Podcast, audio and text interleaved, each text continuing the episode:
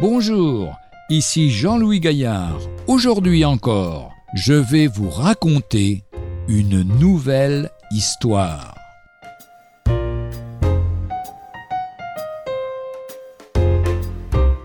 Hystérie collective.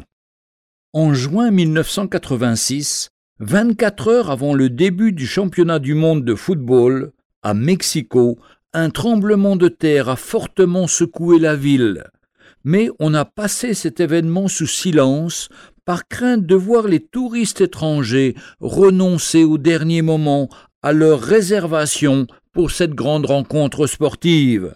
Voilà ce qu'on lisait le lendemain dans un journal mexicain. Cette date entrera dans l'histoire. Ce jour-là, la ville de Mexico tout entière a été prise de folie. À cause du tremblement de terre? Pas du tout. Lisons la suite. On cessa le travail, la circulation s'arrêta. Pendant vingt heures, les gens furent pris d'une joie hystérique. L'équipe de football de Mexico disputait son premier match dans le championnat du monde. Elle avait triomphé en battant la Belgique. Laissez-nous manger, boire et nous amuser. Nous savons que demain nous mourrons, mais nous voulons profiter de la vie. Dieu parle, on ne veut pas l'écouter, et c'est ainsi qu'on gaspille une existence de peu de jours et que l'on se prépare à une éternité de malheur.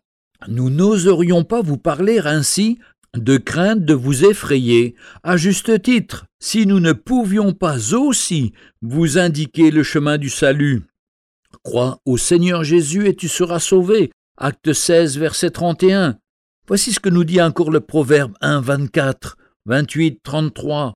Puisque j'appelle et que vous résistez, alors ils m'appelleront et je ne répondrai pas. Ils me chercheront et ils ne me trouveront pas. Mais celui qui m'écoute reposera avec assurance.